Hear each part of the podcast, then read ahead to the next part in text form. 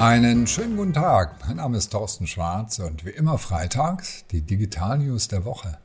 Soll das Internet persönlich sein? Facebook muss jetzt Pseudonyme erlauben. TikTok wehrt sich gegen das BKA. Meta spielt mit der Echtzeitzensur und der Identity Provider aus Estland, den ich gleich nenne, wird Einhorn. Apple erkennt inzwischen Gesichter sogar mit Maske. Facebook muss Pseudonyme erlauben. Der Bundesgerichtshof in Karlsruhe hat beschlossen, dass Menschen, die schon länger in Facebook sind und unter Pseudonym auch immer drin waren, das auch weiterhin tun dürfen. Denn die haben sich angemeldet, bevor im Mai 2018 die Datenschutzgrundverordnung in Kraft trat und davor galt ausschließlich das Telemediengesetz und das erlaubt, dass ich Telemedien, also auch soziale Medien, anonym oder unter Pseudonym nutzen darf. Das heißt, wenn ich davor angemeldet war, darf ich das auch nach wie vor. Ich muss allerdings Facebook oder den anderen Portalen mitteilen, wie mein wirklicher Name ist, aber er wird nicht nach außen publiziert. TikTok wehrt sich gegen das BKA. Das Netzwerkdurchsetzungsgesetz, wunderschönes deutsches Wort, oder? Hat Meldepflichten für die Betreiber von Plattformen. Und insbesondere der Paragraph 3a ist den Betreibern ein Dorn im Auge, denn er verlangt, dass strafbare Inhalte jetzt sofort an die Behörden gemeldet werden sollen. Und das Ganze soll ab 1. Februar stattfinden. Und da haben Facebook und Google schon längst gesagt, das wollen wir nicht und haben geklagt. Und jetzt hat auch TikTok Klage eingereicht und gesagt, nein, das wollen wir nicht, weil es natürlich ein wahnsinniger technischer Aufwand und die Plattformen sind der Meinung, dass eigentlich das Verfolgen von strafbaren Inhalten die Aufgabe der Polizei ist oder der Strafverfolgungsbehörden und sie da nicht zum Erfüllungsgehilfen der Polizei sich degradieren lassen müssen. Facebook, Meta, spielt mit Echtzeitzensur. Was will ich damit sagen? Meta hat 2020 ein neues Rechenzentrum eingeweiht, das AI Research Supercluster. Und das ist ein Rechner, den kann ich gar nicht so richtig beschreiben. Sie müssen wirklich den Artikel sich mal anschauen, was da alles drin steht.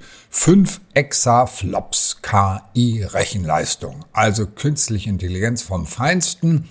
Die können Datensätze analysieren mit einer Billion Parametern. Stellen Sie so eine Excel-Liste vor mit einer Billion und bis zu einem Exabyte Umfang. Das ist ein Wahnsinn, ja. Wozu wird das gemacht? Um in Echtzeitanalyse eben soziale Medien, wie zum Beispiel Meta, auszuwerten, um dort dann beispielsweise strafbare Inhalte zu analysieren, wobei dahingestellt bleibt, ob das in einem demokratischen Staat stattfindet oder in Saudi-Arabien, wo durchaus auch Interesse an sowas besteht, in Echtzeit informiert zu werden. Und das ist das Entscheidende, dass da irgendjemand irgendetwas schreibt oder tut. Der Identity Provider Verif wird zum Einhorn. Aus Estland stammt das interessante Unternehmen, das ein Identity Verification Provider ist. Worum geht es da? Wenn Sie sich an den Rechner setzen, dann loggen Sie sich mit Passwort ein und wenn Ihre Frau das machen soll, dann loggt die sich mit ihrem Passwort ein. So ist die Realität.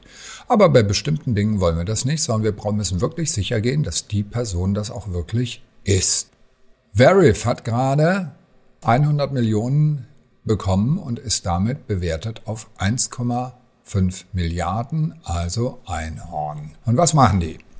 Die analysieren die Person anhand eines Videos und nicht wie die Mitbewerber Onfido oder Yumio nur mit einem Foto. Das heißt, es ist zuverlässiger. Und laut eigenen Angaben wachsen und wachsen, wachsen die, weil der Bedarf natürlich immens ist. Und zwar ganz besonders in Zeiten von Homeoffice. Und Homebanking übrigens, also Banken sind ganz starker Kunde, aber eben auch Unternehmen, die Homeoffice einsetzen und natürlich sicher gehen müssen, dass das wirklich der Mitarbeiter ist und die Mitarbeiterin ist und nicht irgendwer. Und es wird eingesetzt fürs Metaverse, damit ich, wenn ich als Avatar unterwegs bin, ganz klar ist, wer ich wirklich bin. Apple erkennt Gesichter demnächst auch mit Maske. Das ist natürlich für uns alle immer nervig, wenn wir eine Maske aufhaben und unser Handy freischalten mit hin, weil die Gesichtserkennung nicht funktioniert. Und das iOS 15.4 in seiner Beta-Version wird das jetzt erlauben, auch mit einer Maske.